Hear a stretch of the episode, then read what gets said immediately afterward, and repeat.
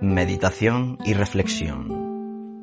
Un espacio en el que Pedro Valencia quiere compartir con vosotros su comprensión sobre el Tao y el mundo fenoménico. Una perspectiva profunda, cimentada sobre sus más de 40 años de indagación en prácticas energéticas y meditativas taoístas, budistas y advaitas, que le fueron transmitidas en persona por grandes maestros de cada tradición.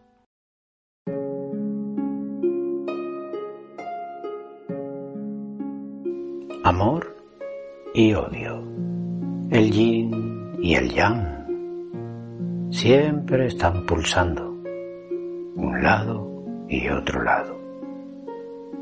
Hay un podcast muy bonito que hicimos sobre la meditación de la luz infinita. Cuando miramos a nuestro corazón, no es fácil sentir que el amor brota de él. Podemos imaginar un sol una luz que emana, pero que brote el amor de ahí dentro no es tan fácil, porque suele estar condicionado pues a las personas más cercanas, familias, parejas, amigos, hijos. No lo abrimos a alguien que no conocemos normalmente. No es fácil. Cuando hacemos la práctica nos damos cuenta de esa dualidad que hay ahí también en el corazón y cómo podemos amar a unos y odiar a otros. Pero lo más interesante es ver que el amor, cuando no está en un potencial muy alto de vibración, es cambiante y confuso. Y puedes amar a una persona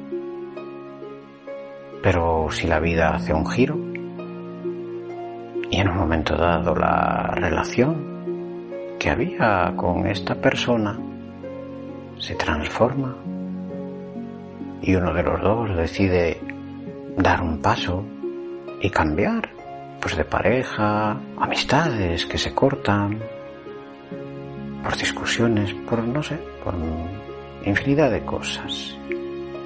Ese amor va a girar?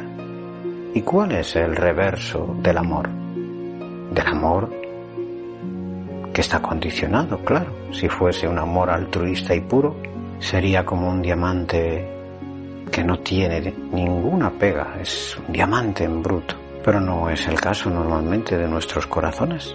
Están expuestos a esta fragmentación. Pues el reverso es el odio. El reverso del amor es el odio. Y es por esto que cuando algunas personas que se amaban continuamente y parecían el amor de su vida, pasa el tiempo y surgen cambios y bueno, esa relación se corta, puede cambiar a tener un odio tremendo. Antes se querían tanto y ahora se quieren matar uno al otro haya dado la vuelta el corazón. Por eso no es fácil, el practicante mm, tiene que estar alerta, tenemos que estar alerta todos, somos practicantes. Y darnos cuenta de cómo a veces ese corazón gira y no sale la adversión, ¿no? Y no sale el rencor, y no sale el odio. ¿Y cómo nos vamos a dar cuenta? Hombre, porque lo voy a sentir, ¿no? Como esta persona no me vibra bien y tengo ahí una sensación rara hacia él o hacia ella. Y luego también porque la lengua que hace forma de corazón nos va a delatar. Porque enseguida hablaremos mal de esta persona. O intentaremos hablar mal a otros de esta persona todo lo que el corazón siente, ya lo hemos dicho en el podcast del corazón, la lengua dice. Por eso, en el día a día, está bien que nos sentemos a enviar luz a todos los seres, como en la meditación del podcast de la luz infinita. Pero en el día a día también tenemos que observarnos donde estemos, comprando, caminando, paseando, que hagáis. Y darnos cuenta de cómo están esas emociones ahí moviéndose para no alimentar las negativas.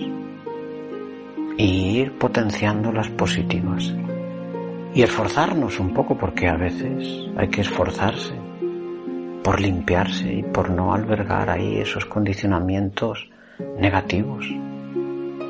Y si me doy cuenta de que estoy criticando a otro y puedo parar, pues ya estoy logrando algo que a lo mejor antes no era consciente.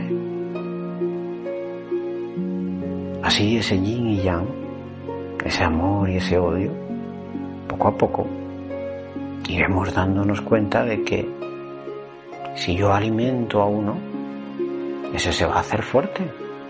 Si alimento el odio, el odio crecerá.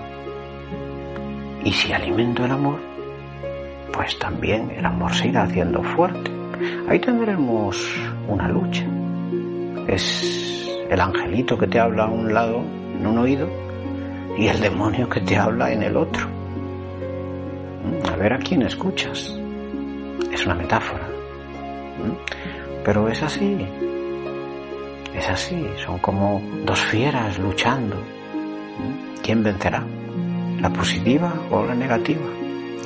La lucha es la mente en realidad. ¿eh? La fiera es nuestra mente, que está ahí continuamente debatiéndose siempre, ¿no? Pues por todo lo que hemos ido viendo, sensaciones, emociones, percepciones, todo lo vamos cuestionando y lo vamos analizando a nuestra manera. Si vamos practicando, si vamos meditando, quizás cada vez estemos en un punto más ecuánime que nos permita ver con facilidad en qué lado queremos estar y qué queremos potenciar.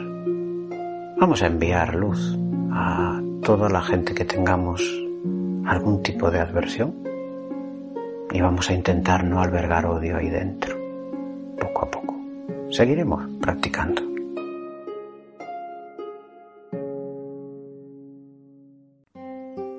¿Te gustaría meditar con Pedro Valencia? ¿Conocer más las prácticas que le han acompañado durante decenios? Recoge tu invitación de dos sesiones gratuitas en pedrovalencia.es.